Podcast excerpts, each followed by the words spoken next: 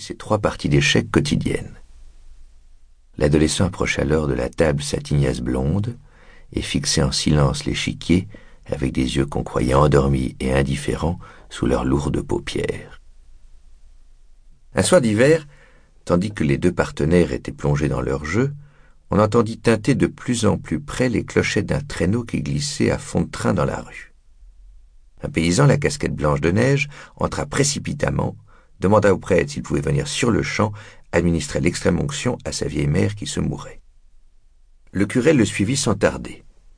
Le maréchal des logis, qui n'avait pas encore vidé son verre de bière, ralluma encore une dernière pipe et se mit en devoir de renfiler ses lourdes bottes pour s'en aller, lorsqu'il s'aperçut tout à coup que le regard de Mirko restait obstinément fixé sur l'échiquier et la partie commençait. Eh bien, veux-tu la finir? dit-il en plaisantant, car il était persuadé que le jeune endormi ne serait pas déplacé un seul pion correctement sur l'échiquier. Le garçon leva timidement la tête, fit signe que oui, et s'assit à la place du curé.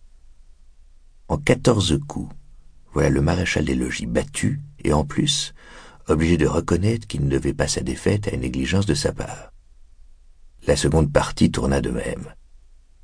Mais c'est l'âne de Balaam, s'écria l'ecclésiastique stupéfait lorsqu'il rentra. Et il expliqua au maréchal des logis, moins versé que lui dans les Écritures, comment deux mille ans auparavant, semblable miracle s'était produit, une créature muette ayant soudain prononcé des paroles pleines de sagesse. Malgré leur avancée, le curé ne put réprimer son envie de se mesurer avec son protégé. Mirko le battit lui aussi aisément. Il avait un jeu lent, tenace, imperturbable, et ne relevait jamais son large front penché sur l'échiquier. Mais la sûreté de sa tactique était indiscutable. Ni le maréchal des logis, ni le curé ne parvinrent les jours suivants à gagner une seule partie contre lui.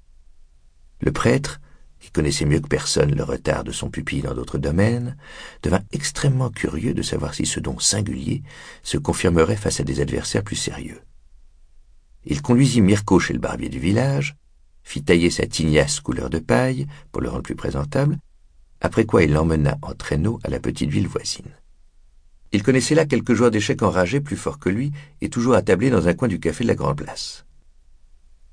Quand le curé entra, poussant devant lui ce garçon de quinze ans aux cheveux blonds, aux joues rouges, les épaules couvertes d'une peau de mouton retournée et chaussé de grosses bottes lourdes, les habitués ouvrirent de grands yeux.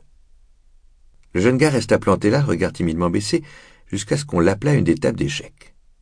Il perdit la première partie, n'ayant jamais vu son excellent protecteur pratiquer ce qu'on appelle l'ouverture sicilienne. La seconde fois, il faisait déjà partie nulle contre le meilleur joueur d'échecs de la société, et dès la troisième et la quatrième, il les battait tous l'un après l'autre. C'est ainsi qu'une petite ville de province yougoslave fut le théâtre d'un événement des plus palpitants et que ses notables au grand complet assistèrent au début sensationnel de ce champion villageois. À l'unanimité, on décida de retenir en ville le jeune prodige jusqu'au lendemain pour pouvoir informer de sa présence les autres membres du club, et surtout pour prévenir dans son château le vieux comte Simchik, un fanatique du jeu d'échecs. Le curé, qui regardait son pupille avec une fierté toute nouvelle, ne pouvait cependant pas, malgré la joie de cette découverte, négliger ses devoirs dominicaux. Il se déclara prêt à laisser Mirko à ces messieurs pour qu'il fît mieux encore ses preuves. Le jeune Chentovic fit alors installer à l'hôtel aux frais des joueurs, et il vit ce soir-là pour la première fois de sa vie un cabinet muni d'une chasse d'eau.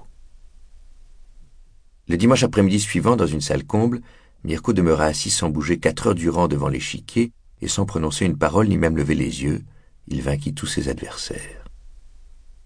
Quelqu'un proposa une partie simultanée. On eut mille peines à expliquer au Rusto qu'on entendait par là le faire jouer seul contre plusieurs partenaires. Mais sitôt que Mirko eut compris le principe, il s'exécuta sans retard, alla lentement d'une table à l'autre en faisant craquer ses gros souliers, et pour finir gagna cette partie sur les huit. Alors commencèrent de longues délibérations. Bien que le nouveau champion ne fût pas un ressortissant de la ville au sens étroit du mot, l'esprit de clocher se réveilla très fort. Qui sait si la petite localité dont l'existence était à peine relevée sur la carte n'allait pas s'illustrer pour la première fois en donnant au monde un homme célèbre. Un impresario nommé Keller, qui s'occupait d'habitude seulement de fournir des chansons et des chanteuses au cabaret de la garnison, s'offrit à conduire le jeune phénomène à Vienne, chez un maître remarquable, disait-il, qui achèverait de l'initier à son art. Il fallait seulement que l'on voulût bien pourvoir aux frais d'un an de séjour dans la capitale.